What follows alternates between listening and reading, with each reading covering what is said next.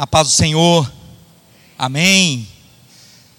Que alegria, que bênção. Foi nos perguntado se estamos alegres e temos motivos, muitos, incontáveis, para estarmos com os corações gratos. Quem sabe você está lendo, não é? E já viu esse slogan aqui, essa palavra gratidão. E, e é disso que o nosso coração deve estar cheio. Gratidão a um Deus maravilhoso que, como ouvimos na abertura, foi nos dado. Um Deus maravilhoso conselheiro, Pai da eternidade, príncipe da paz, Deus forte, já foi nos dado. E nós ouvimos agora no ofertório um Deus de provisão. Até aqui nos ajudou o Senhor. Por isso estamos alegres. Essa é a última celebração da manhã de domingo de 2019. E temos testemunhos maravilhosos de grandes livramentos, bênçãos, e não só daquilo que o Senhor nos livrou, mas em momentos que ainda estamos atravessando, que o Senhor tem nos sustentado. Alguns nas suas enfermidades, nas suas lutas, nas suas dificuldades, porque esse é um Deus de provisão. E até aqui ele tem nos ajudado. Amém, igreja? Tem alguém que nos visita nesta manhã? Sabe que você convidou alguém? Você disse: Olha, vai ter uma celebração, a última da manhã. Ou quem sabe você falou: Deixa eu ir, ver o que Deus tem para mim. Precisamos ter esse coração disposto. Temos alguém que nos visita pela primeira vez? A Bruna está aqui com o esposo, não é a primeira vez, sejam bem-vindos. Estão no Oriente Médio, passando um tempo aqui. Amém? Deus abençoe de uma forma tremenda. Temos mais alguém? Louvado seja o Senhor, temos ali um casal, Deus abençoe, sejam bem-vindos. A nossa alegria nesse ano que está se findando, ainda faltam, não é, como disse o pastor, algumas horas. Hoje é dia 29, temos ainda segunda e terça-feira. E nessa expectativa e previsão nossa, que esse Deus de provisão é o que vai continuar, porque se não for Ele, nós não chegamos na virada de 31 para dia 1. É só Ele. Mas a nossa alegria tem sido em adorar, em glorificar, em exaltar, em celebrar a um Deus tremendo, misericordioso e cheio de graça. Por isso nós precisamos ter esses corações gratos. Mas vamos ouvir nessa manhã a respeito que para chegar nessa gratidão tem que brotar um contentamento no nosso interior que de repente tem nos faltado por coisas tão pequenas que tem atrapalhado. Mas eu quero, né, antes de iniciarmos, as crianças terão um momento deles lá, é isso, Eliana? Vai ter, as crianças saem, então agora de manhã, porque à noite as crianças ficam com os pais.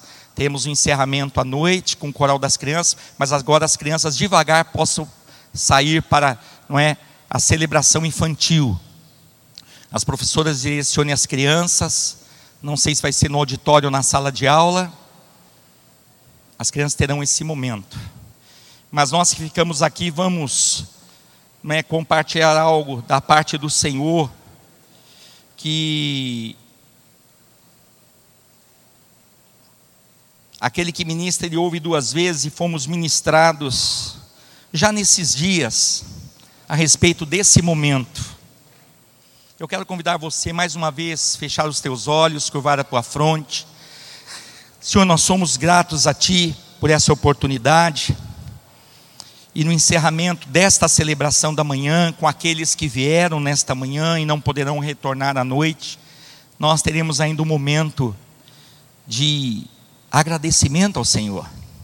Mas queremos pedir agora pela tua palavra, palavra que nesses 52 domingos, 52 semanas deste ano de 2019, em momento algum, o Senhor deixou de manifestar através dela, dessa palavra maravilhosa, a tua vontade, o teu querer, o teu juízo, o teu amor, a tua misericórdia, a tua graça revelada a nós, usando homens e mulheres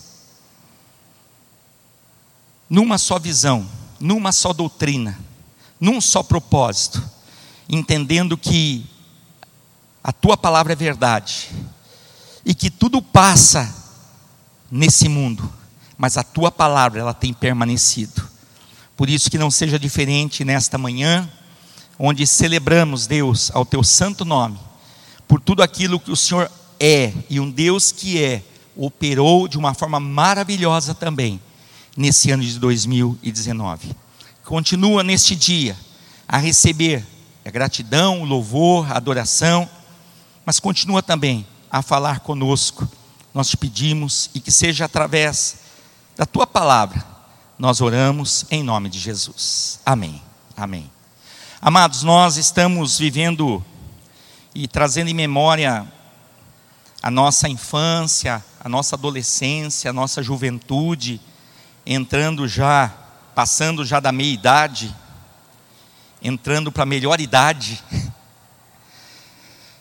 Conseguimos olhar para os nossos dias e ver que verdadeiramente, cada vez mais, há necessidade de sermos ministrados por essa palavra, pela vontade do Senhor, e mais do que ouvirmos a palavra, aplicarmos na nossa vida. E quando nós findamos um ano como esse, onde foram feitos ano, o ano passado muitas expectativas e perspectivas a respeito desse ano, e algumas foram frustradas, outras nós fomos surpreendidos, mas em tudo nós louvamos ao Senhor, porque por mais que reclamemos da do nossa nação, do nosso estado, da nossa cidade, passando por um momento tão difícil, numa estrutura não é desgastada, mas nós podemos olhar e glorificar ao Senhor e dizer até aqui nos ajudou o Senhor. Mas há uma expectativa, é isso que nós percebemos que isso vem aumentando. Eu me achava uma criança ansiosa, um adolescente ansioso, um jovem ansioso, um homem ansioso, e não queremos entrar na melhor idade com corações ansiosos. Mas diferente disso, tendo corações gratos diante de Deus por tudo que Ele tem operado. E é lógico, né, nós temos ministrado aos jovens que dito a eles que eles estão numa fase de transição muito importante na sua vida, deixando a adolescência, deixando a infantilidade, entrando para a maturidade da fase adulta. E quão importante é terem como balizador a palavra do Senhor, como aio, como um ponto, não é onde se pegar, um Deus em quem confiar, não é? mas não só de palavra, mas de atitude, de testemunho. Mas os dias são difíceis, os dias são maus, o mundo jaz no maligno, e isso não é de agora. Se nós olharmos desde ali do Éden, nós vamos ver o mal entrando e corrompendo o coração do homem, mas há uma busca desse homem incessante por conhecer a vida, e ouvimos nessas quartas-feiras passadas, pena que você não veio, conhecendo, não é?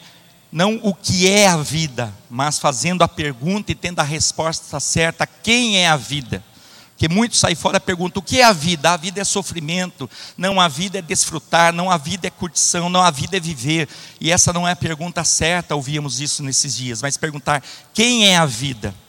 E nós, é, através do Evangelho de João, e João tendo uma revelação maravilhosa no Evangelho, e também, como os demais escritores, no livro de Apocalipse, mais particularmente no Evangelho, diz né, que houve um momento que Jesus se apresentou dizendo: Eu sou a vida. Mas os nossos dias, nós precisamos entender que o que tem atrapalhado o nosso coração de ser grato ao Senhor, de aguardar no Senhor, de descansar no Senhor. E há uns anos atrás foi feita uma pergunta a um jovem senhor Nelson Rockefeller. Você pode perguntar assim: o que tem a ver isso conosco hoje? Muito, muito a ver conosco hoje. Ele é já falecido da dinastia do clã dos Rockefeller. Essa família Rockefeller, ela, ela, segundo os estudiosos, a fortuna dele, dessa família, hoje dilapidada, mas ainda ricos, ela só não foi maior do que a do rei Salomão. Hoje, Bill Gates, o americano tido como mais rico, ele tem um quarto do valor do que essa família conquistou, John Rockefeller. Oriundo, vindo, pais alemães, vindo para a América e o primeiro multimilionário americano. E reconhecido até hoje, quem vai em Nova York vai ver o memorial Rockefeller. Esse ano, não é? Nos finais de ano, as pessoas visitam ali tem um ringue de patinação em frente, a maior árvore de Natal dos Estados Unidos e um prédio maravilhoso. Mas foi perguntado a esse Nelson que quanto dinheiro era necessário para o homem ser feliz. Ele disse, ele respondeu, um pouco mais. Porque o homem vive, vive nessa expectativa, sempre buscando um pouco mais. Mas eles são de origem protestante. O pai, John Rockefeller, conhecido como o primeiro, depois teve John Rockefeller Jr. e o terceiro. E esse Nelson é filho desse Rockefeller não é, terceiro. Então ele é quarta geração. Ele estando no Brasil foi perguntado para ele aqui. Ele teve uma proximidade com o governo brasileiro com o governo de Getúlio Vargas. E por que, que eu estou falando isso? Porque ele influenciou na nossa política, ele influenciou na urbanização, particularmente do Vale do Paraíba. Só para vocês terem uma ideia, ele trouxe para o Brasil o macro, que é o primeiro atacadista, que hoje é um atacarejo, não é? onde ficava muito distante dos centros menores. Então ficava só nos grandes centros. Ele que trouxe hoje é uma empresa, deve ser holandesa, foi vendido. Ele trouxe para o Brasil moda masculina, porque se trazia da Inglaterra, se trazia dos Estados Unidos. Ele trouxe a Garbo para o Brasil. É? Ele foi aquele que urbanizou aqui a periferia de São José dos Campos, próximo à Revap. Antes da Revap foi fundada a cidade Vista Verde, que é o bairro aqui em São José dos Campos. Ele visitando São Paulo, que deslumbrou ali as margens da, do rio Tietê e Rio Pinheiros, a necessidade para o desenvolvimento da cidade, das marginais tantos trabalhos filantrópicos, por quê? Porque o seu tataravô, bisavô, avô, seu pai, tinha por orientação a palavra do Senhor. E eles traziam no coração que eles deveriam trabalhar bastante, poupar bastante e ofertar bastante.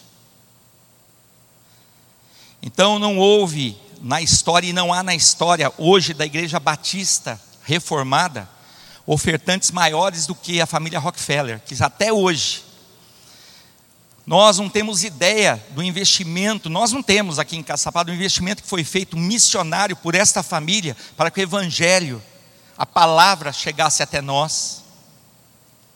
E aí, tantas outras coisas, se nós formos para a região de Campinas, não é? A influência que ele teve num polo ali universitário. Por quê? Porque ele vindo ao Brasil e veio umas dez vezes, ele comentou algo que ele percebeu. E aqui não vai nenhum demérito àquele que não é protestante, mas ele percebeu que o ensino que ele teve, baseado na palavra do Senhor, no desprendimento de servir ao Senhor, trabalhar sim, poupar sim, mas ofertar sim, ele percebeu que nas universidades, e eles são fundadores da Universidade de Chicago, onde o nosso ministro hoje da economia, ele né, tem um orgulho de falar, olha, eu sou da escola de Chicago, uma das maiores escolas de economia do mundo. Foi fundado, não é, pelo avô de Nelson Rockefeller. Mas o que, que ele percebeu? Que os jovens universitários protestantes, eles tinham uma diferença no comportamento nas universidades, no pensamento, nos projetos, sempre pensando em comunidade, em sociedade, que ele não via naqueles que não, não é, protestavam, que são os protestantes, contra uma sociedade terrível, onde o homem entrava numa universidade pensando no seu bem próprio, no seu crescimento pessoal, no engrandecimento do seu próprio nome. Então, o que, que esse Nelson percebeu? Ele trouxe isso, ele foi grande influenciador não é, das escolas brasileiras nesse aspecto, no nível universitário. Que as universidades deveriam ser públicas e desenvolver esse caráter na sociedade. Para que chegasse um ponto que o Brasil não precisasse mais de ajuda exterior, de oferta, mas que aqui crescesse uma, uma geração de serviço, aqueles que trabalhavam e trabalhariam, poupariam, mas se doariam. E de uma forma tão tremenda foi feita essa pergunta: mas o que, que o homem, Nelson, você que é tão abastado, e há na história deles muitos escândalos, nós sabemos, o cair é do homem, o levantar é de Deus. Alguns já sabem disso, você pode procurar viver uma vida libada, certa, e isso é correto no caráter, na sua conduta, mas basta um tropeço, marca mais o tropeço do que os acertos. Porque o homem é assim, o homem julga, o homem condena, o homem discrimina, não como Deus, Deus não vê como o homem vê. Então, se você for buscar na a biografia, você vai ver, nosso pastor falou lá de uma família batista, cristã, protestante, mas tantos escândalos, tantas mortes repentinas. Mas você vai perceber que é em função daqueles que saíam da posição, que deixavam legado. Porque aqueles que estavam nessa posição, nesse desejo, e foram, e na maioria deles os homens, não é que vem dessa tradição antiga do homem herdar e ser responsável, sempre o filho mais velho pelo, pelos negócios da família, e essa família até hoje é assim, até hoje oferta, até hoje, mas por que isso me chamou a atenção? Porque eu sempre que eu vou na Vista Verde ali, nós moramos ali, a Maria Angélica morou ali, o Carlinhos morou ali vizinho, eu sempre comento com a Valquíria, né? da, da construção daquele bairro, que também foi em função da Revap, tanto que o bairro começou antes da refinaria Henrique Lages, que é a Revap ali do lado. A Revap está fazendo esse ano, 2020, acho que 40 anos, o Vista Verde faz 40 e poucos anos, quase 50 anos. Ele veio com essa ideia, inclusive, de sugerir né, construções habitacionais que desse condições das pessoas conviver em harmonia. Então, as casas foram construídas em quatro padrões, que poder, deveria ter uma escolha de A, B, C e D. É? Moramos em casas C, D, A, né, Angélica? E não tinham muros. Hoje você vai lá, são muros, são grades. Por quê? Porque, na verdade, o anseio desse até então jovem, faleceu nos seus oitenta e poucos anos, influenciou muito a política no Brasil, teve comunhão com os militares, mas chegou o um momento teve que, não é, se manter ali isolado em função da, da política, da administração que regia o país, mas estamos falando isso porque foi perguntado a ele: o que, que o homem precisa para ser feliz? Ele falou: o homem sempre busca um pouco mais. Mas quando nós olhamos para o homem, nós percebemos isso, que os homens são tentados a acharem que sempre precisam de mais. E isso que Deus quer falar conosco nesta manhã. E embora nós possamos admitir que nós sejamos tentados a isso, nós, pela palavra, conseguimos entender que o homem se perde nisso. E não é um pouco mais a respeito só num aspecto. Eu quero ser mais amado. Não é em tudo. É com relação ao emprego. Ele cria uma expectativa que onde ele está não está bom. E ele anseia sempre um pouco mais, até que atinge e percebe que não era aquilo. E quando não atinge, se frustra. Nós estamos encerrando um ano onde nós perdemos muito tempo nas nossas angústias, nas nossas aflições, nas nossas preocupações, com relação a muitas coisas, tipo trabalho. Eu olho e vejo e creio que ali seria o melhor, e eu não tenho a alegria, eu não tenho o contentamento de ser grato a Deus, pastor. Não é, Helder pregava dizendo o seguinte: hoje nossos filhos eles precisam ver em nós essa gratidão, esse reconhecimento quando nós nos assentamos à mesa em casa e somos gratos pelo pão, pelo alimento, e saindo para fazermos uma refeição em algum local público, manter esse essa conduta, essa postura de independente quem estiver ao nosso lado, de termos momento ali de gratidão a Deus, mas nós não temos tido essa postura, porque nós não temos um coração alegre, nós não temos um coração contente. Então, quando nós chegamos no final do ano e falamos assim, vamos né, fazer uma celebração de gratidão, chega ao ponto da igreja estar dividida e falar assim: que motivo eu tenho para ser grato? Por quê? Porque eu não fui grato pelo meu trabalho, porque eu sempre criei uma expectativa que ou aquele lugar, ou aquela função, ou aquele cargo seria melhor para a minha vida. E nós, como cristãos, e esta família, vinda de uma origem europeia, alemães, eles receberam essa orientação, isso que eles ouviram, ouviram de um pastor inglês metodista, John Wesley. Trabalhe bastante poupe bastante, mas oferte bastante, porque o homem veio para isso para desenvolver, para somar, mas para dividir também, para contribuir também, não só nos seus bens materiais, mas com a sua vida, de poupar a sua vida, de preservar a sua vida, mas de se deixar gastar pelo próximo. E se nós olharmos para esta igreja tão pequena diante de uma história evangélica cristã protestante no nosso país, nós não precisamos tirar por, por média ou medida outros, podemos tirar por aqui. Quantas ansiedades, quantas preocupações com relação àquilo que o coração deseja, e o coração é enganoso. Emprego, casa, criamos uma expectativa, e sabendo que o filho do homem não tinha onde coçar a cabeça, que sim, os pássaros têm, que os, as raposas, os lobos têm os seus covis, mas o filho do homem não tinha. E nós lemos isso e recitamos isso e oramos isso, mas nos traz uma ansiedade, um desgaste, um descontentamento. Mas na verdade é um vazio que nem o emprego preenche, nem valor humano preenche, nem um bem preenche dessa terra. É só a presença do Senhor.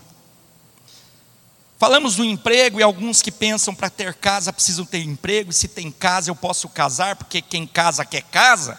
Os nossos casamentos, os divórcios, as separações do nosso meio cristão, nosso meio protestante, porque quando eu sou protestante, um dia, em 2000, eu fui chamado de protestante, mas eu me alegrei tanto. Me alegrei tanto. Ali, na verdade, eu fui afrontado, confrontado por um tio que já faleceu. Ele veio a São José dos Campos numa quarta-feira e era tarde da benção, e as irmãs tinham me convidado para pregar na tarde da benção. E nós tínhamos mudado ali para Euclides Miragaia, para a Igreja Batista, o prédio da Igreja Batista, para a Igreja Batista. Ficamos lá por um ano. E estava aumentando o quórum de frequência das mulheres, e as mulheres começaram, a Lu começou a se preocupar, falou, não tem, precisamos trazer pregador, aí convidou o pastor Richard, não era isso, eu dizia a elas, não é isso, as mulheres querem ouvir de mulheres, mas amém, vamos lá, e numa dessas ocasiões que eu estava escalado, chega o meu tio, a minha tia e minha mãe, minha mãe deu um jeito, levou-os lá em casa, nós estávamos na igreja, eles foram lá, ouviu a palavra e falou, gostei muito, o problema de vocês é que vocês são protestantes, vocês protestam contra tudo nesse mundo. Eu falei, louvado seja o Senhor.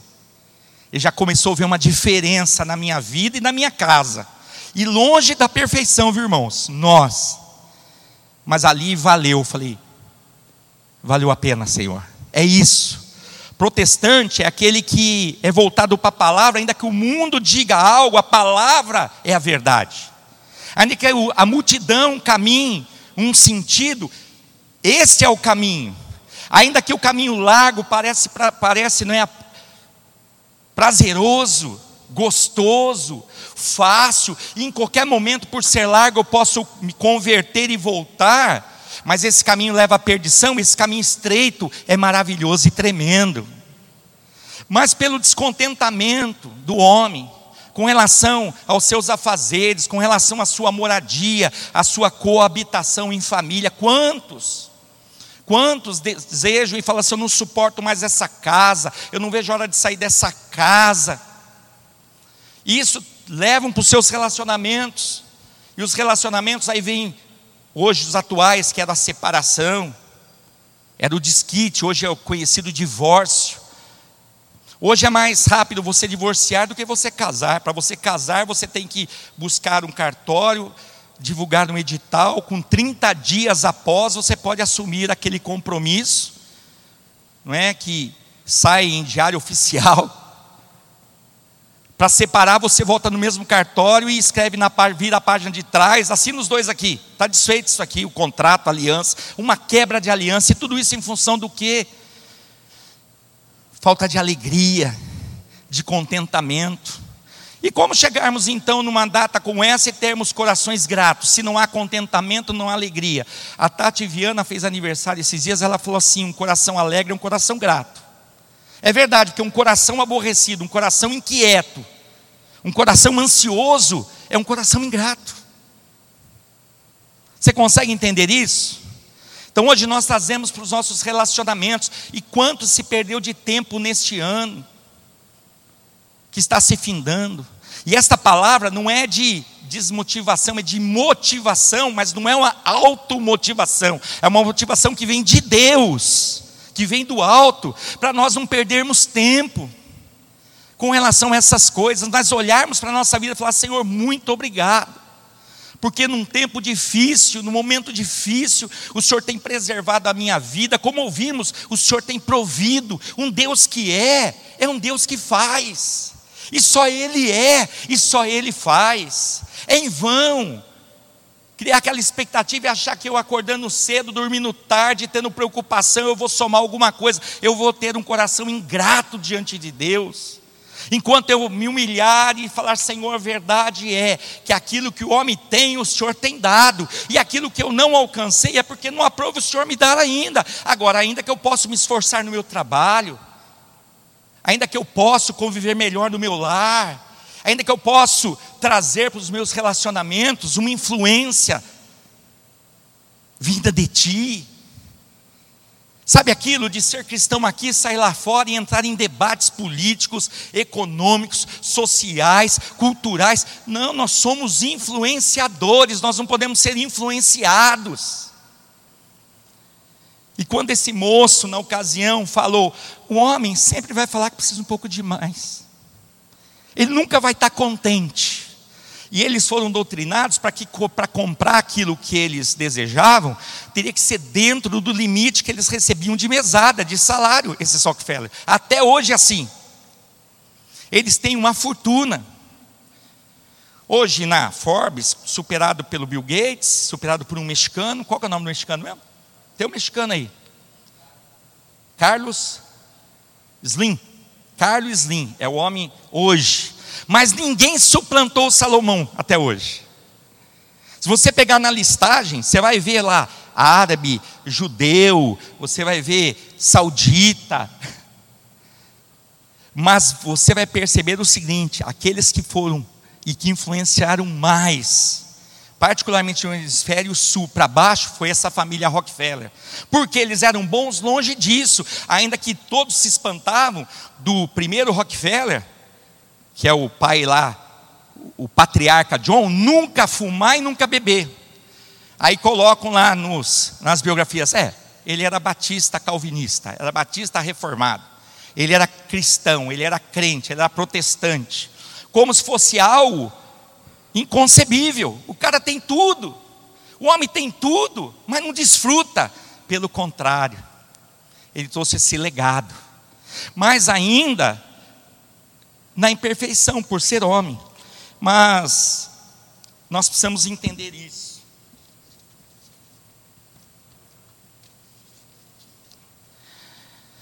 E olhando para a palavra do Senhor, de repente você não sabia a respeito do macro, da Garbo, do Vista Verde, da influência na Revap. Por que influenciou a Revap?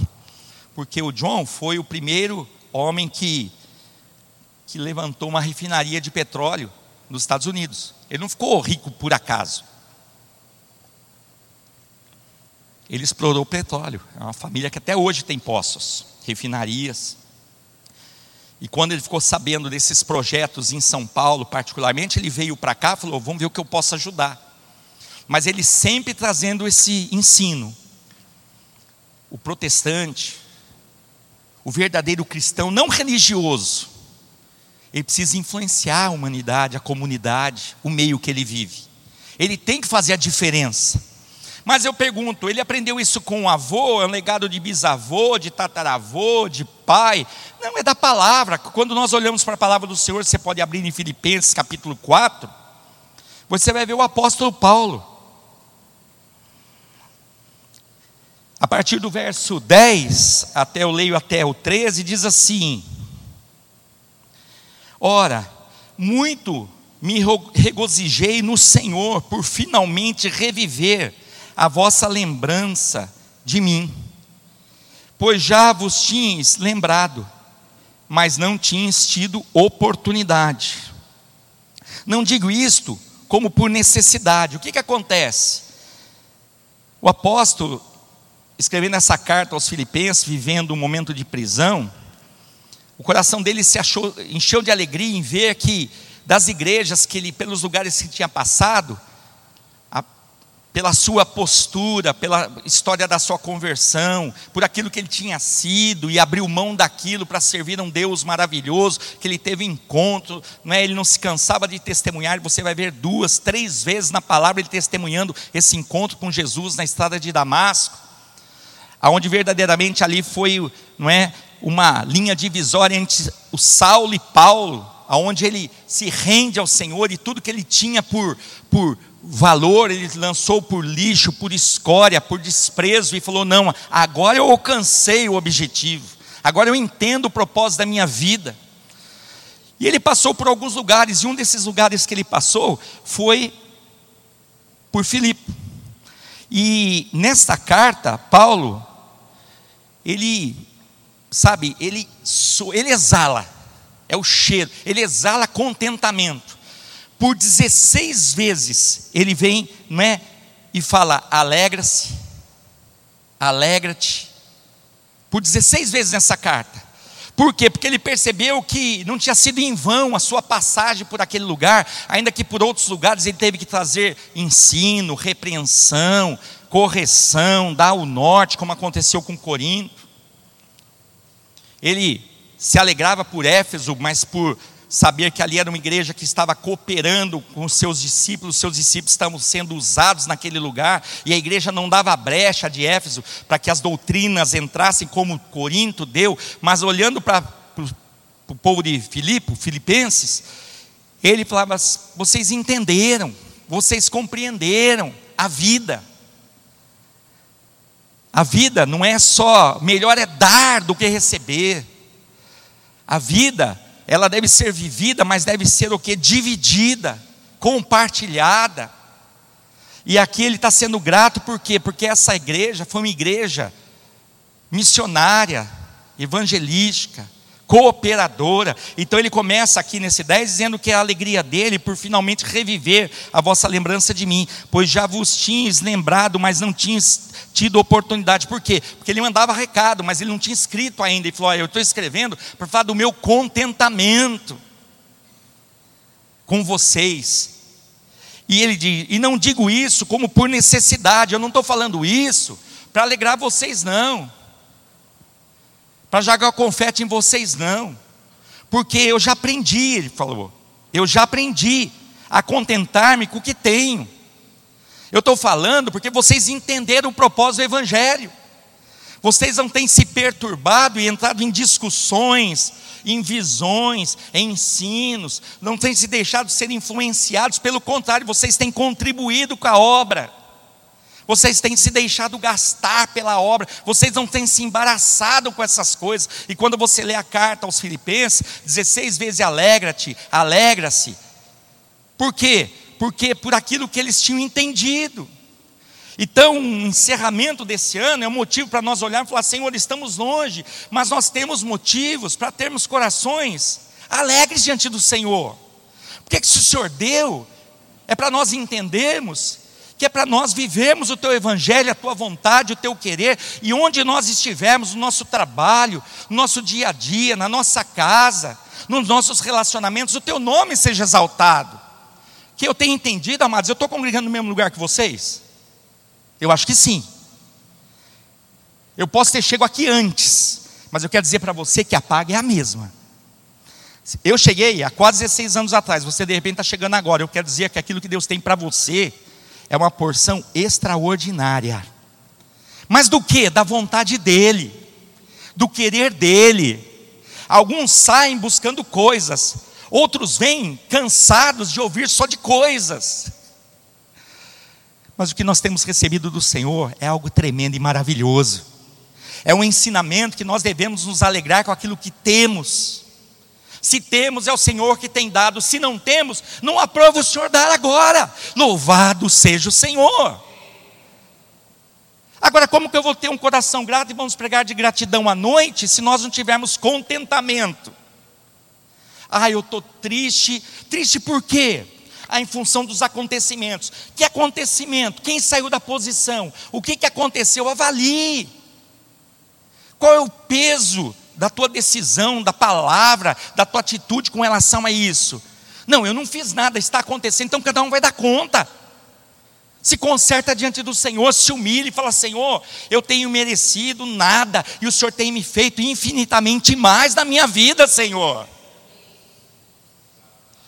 Então você vê que esse moço, quando chegou no Brasil, falou: o homem precisa de um pouco mais. Então, se ele estiver na pobreza, é pouca coisa a mais, ele já começa a ser feliz.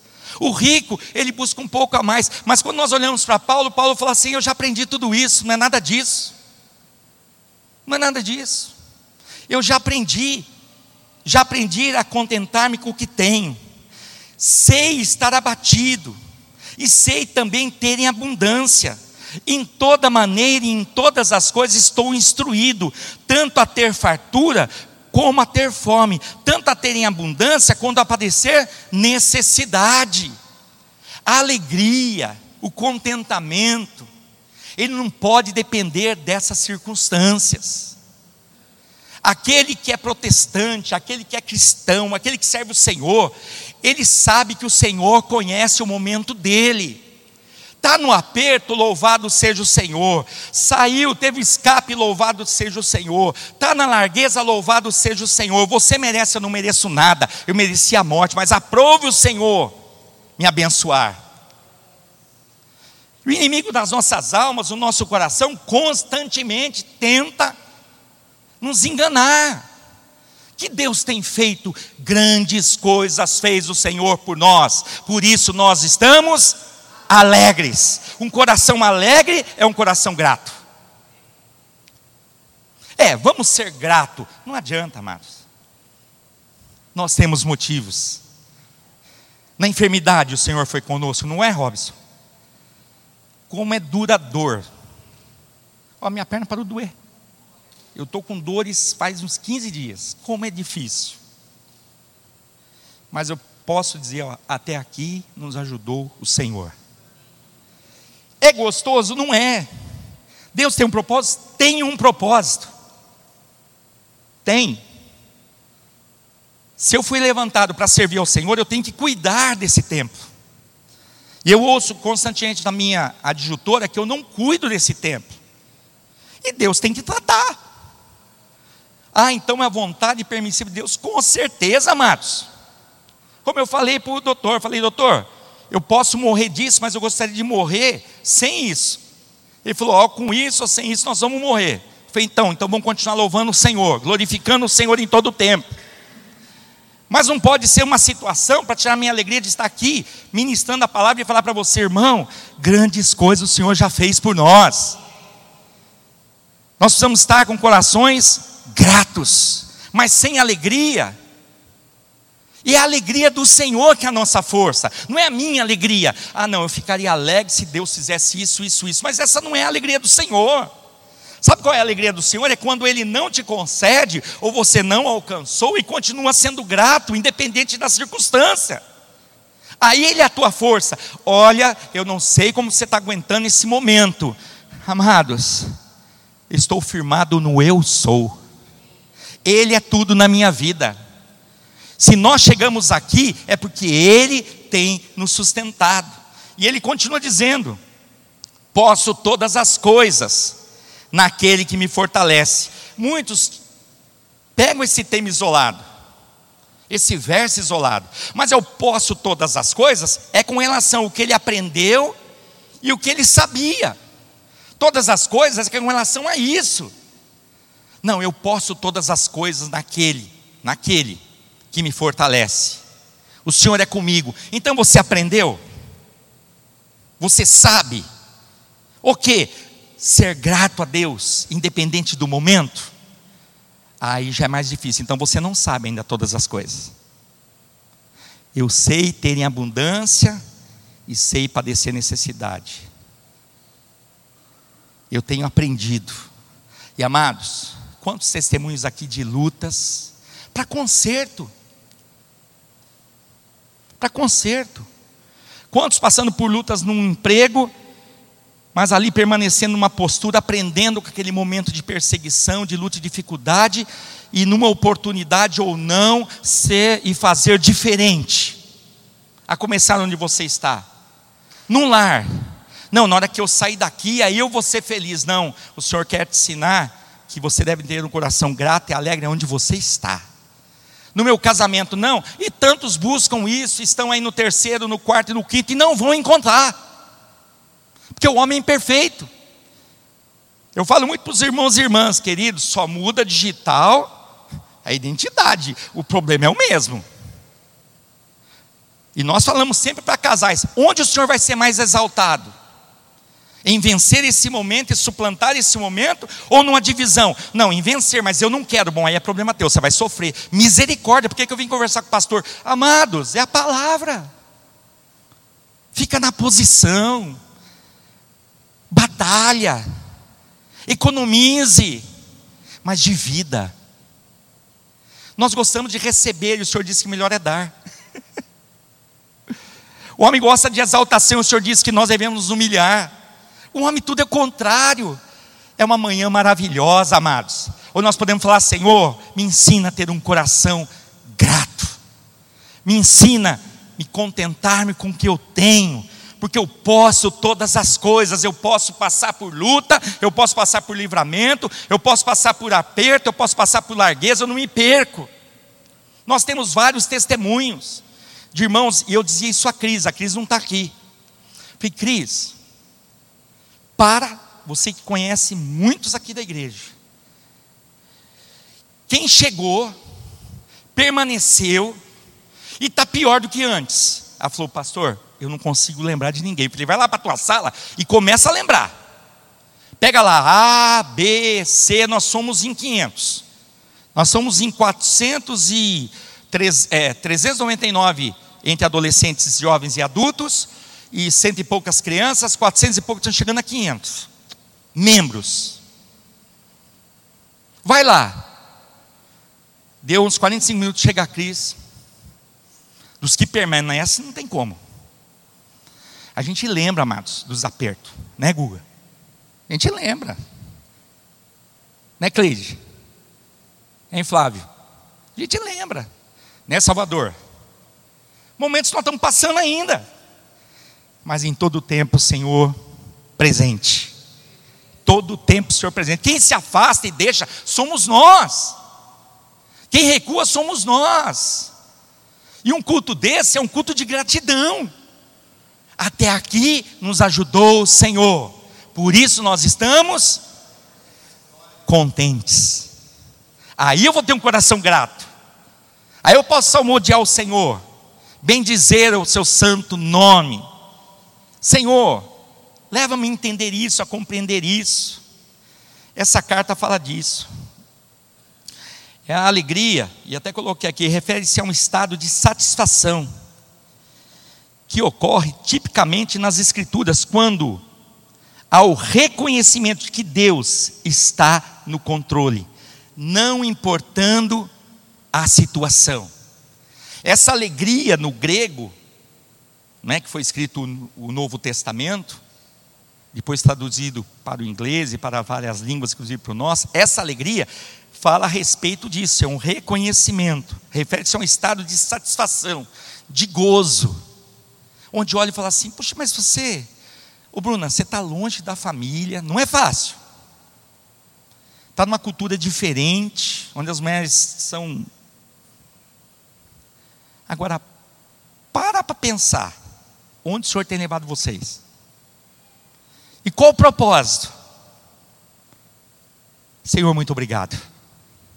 Tenha saudade, tenha distância. Né, Carlinhos? Mas estamos aqui. O senhor falou, vai para Caçapava. Por senhor, eu queria ir para mais perto de São José, mais para o centro ali. O senhor falou, vai para Caçapava, tem um propósito lá em Caçapava. Eu tenho um plano para a tua vida, vai para lá. O tempo é meu. É eu que vou. Aí você se dispõe. Vem luta. Ao ponto de você falar, será que era?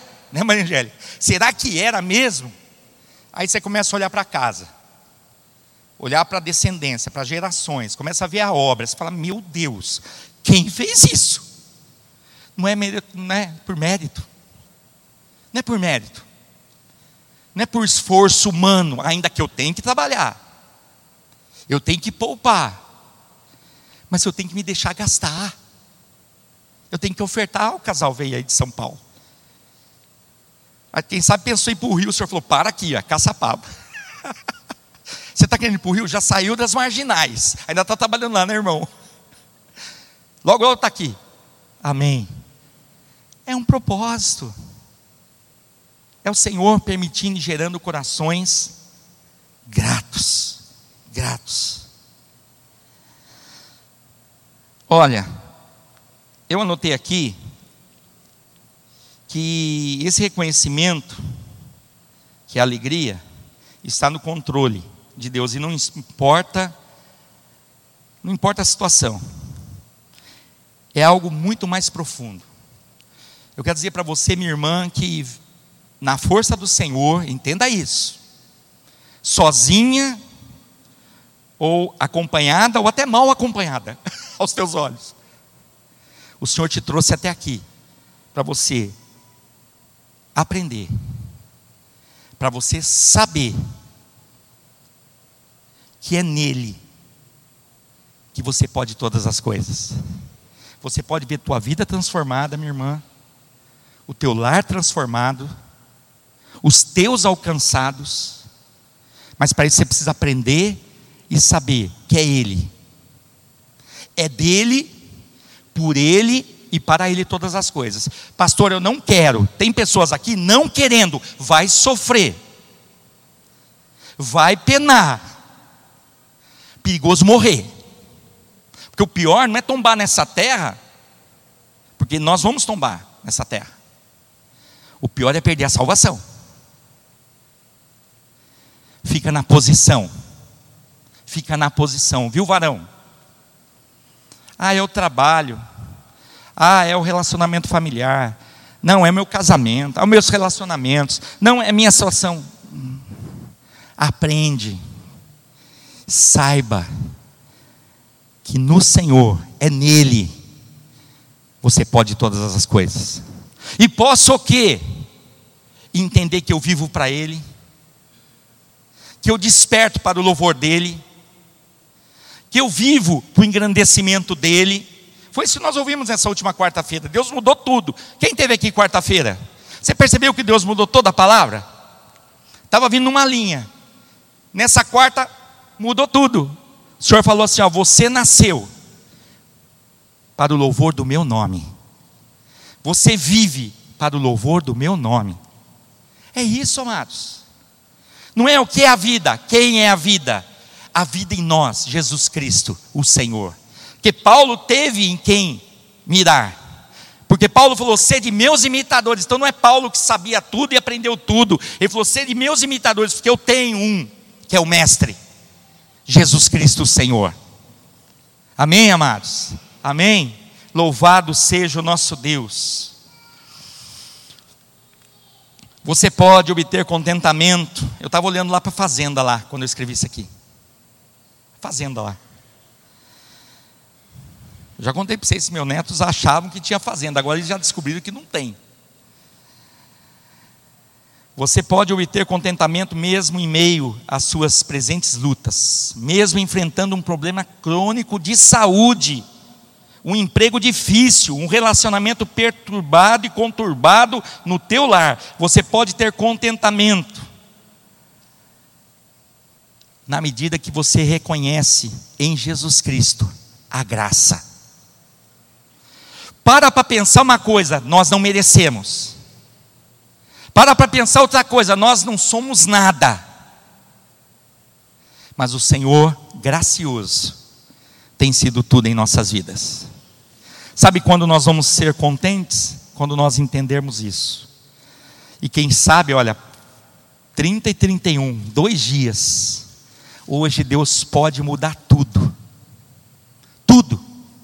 E eu não estou falando de coisa aqui não, porque foi dito: busca o reino, busca justiça, justiça, as demais coisas, o Senhor vai acrescentar na tua vida. Olha o capítulo 2, verso. Pode começar a dedilhar aí.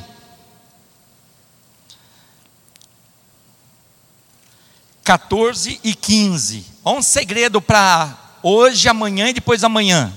Para entrar um ano assim, novo novo. Fazei todas as coisas, no mesmo contexto de alegria. Fazei todas as coisas sem murmurações nem contendas, para que sejais irrepreensíveis e sinceros, porque quem murmura, o murmurador, tem um coração ingrato. Ele já sabe que ele está ferindo as pessoas, ele continua ferindo. Aí ele murmura, ele já sabe que ele está fora, ele continua. Aí ele vai reclamar do quê? Senhor, muda o meu coração, muda a minha vida. Muda, Senhor, visita-me do alto da cabeça à planta dos pés, Senhor. Senhor, o Senhor é aquele que me conhece, me formou no ventre da minha mãe. O Senhor sabe quantos fios de cabelo eu tenho na cabeça. O Senhor conhece as entranhas mais profundas e os recôncavos que ninguém consegue chegar, nem um ultrassom, nem uma radiografia, nem nada, nenhum exame, Senhor.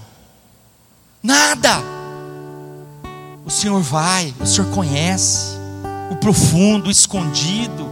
Visita a minha vida, para que sejais irrepreensíveis e sinceros, filhos de Deus, inculpáveis no meio de uma geração corrompida e perversa, entre a qual resplandeceis como astros do que?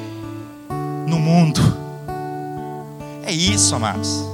A minha vida e a tua vida foi gerada por um Deus para que Ele resplandeça a luz dele em nós.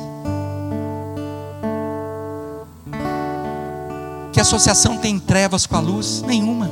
Mas aonde a luz resplandece, toda a treva é dissipada. Que a luz do Senhor, que aquele menino, o menino se vos deu Olha que coisa maravilhosa.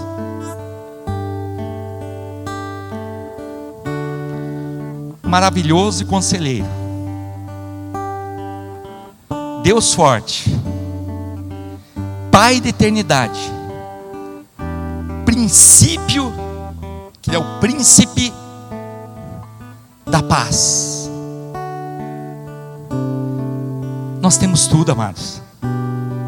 Você tem tudo, minha amada. Para de olhar para que você acha que não tem. E começa a olhar para aquele que tem concedido a começar a vida. Viu, querido? Um final de ano maravilhoso. Aonde eu posso olhar e falar assim: Senhor, muito obrigado. Muito obrigado pela minha vida, pela minha casa. Ah, mas o senhor não conhece a minha casa pelos olhos da fé. Não olha com esses olhos limitados, envelhecidos, amargurados, angustiados. Olha pelos olhos da fé. Eu e minha casa somos o Senhor. Eu e minha casa exaltaremos o Senhor. E se aprover, Senhor, eu e minha casa serviremos ao Senhor.